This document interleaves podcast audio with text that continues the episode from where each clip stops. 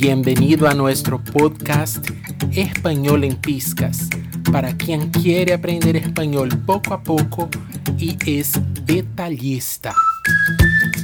Seguimos con el abecedario en español, ahora con la letra ñ.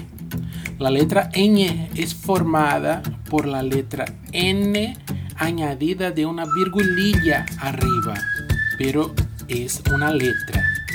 Entonces, ñ es una letra aún por la Real Academia, ¿sí? Mañana. El cuidado que tendremos que tomar es no nasalar las vocales que están cerca de esta letra. Entonces se repite mañana y no mañana, ¿sí? Cuidado, mañana. La próxima letra es la letra O, la O.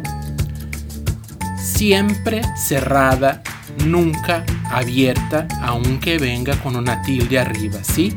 La tilde sirve en español solamente para marcar la sílaba tónica, apenas para eso. Entonces, ómnibus, corazón, escuchó. ¿Sí? Ómnibus, corazón, escuchó.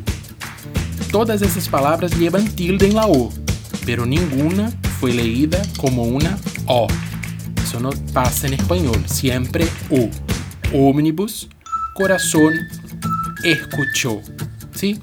La letra siguiente es la letra P, que es tranquila, no hay secretos, ¿sí? Perro. Perro. Este fue nuestro podcast Español en Piscas. Hasta pronto.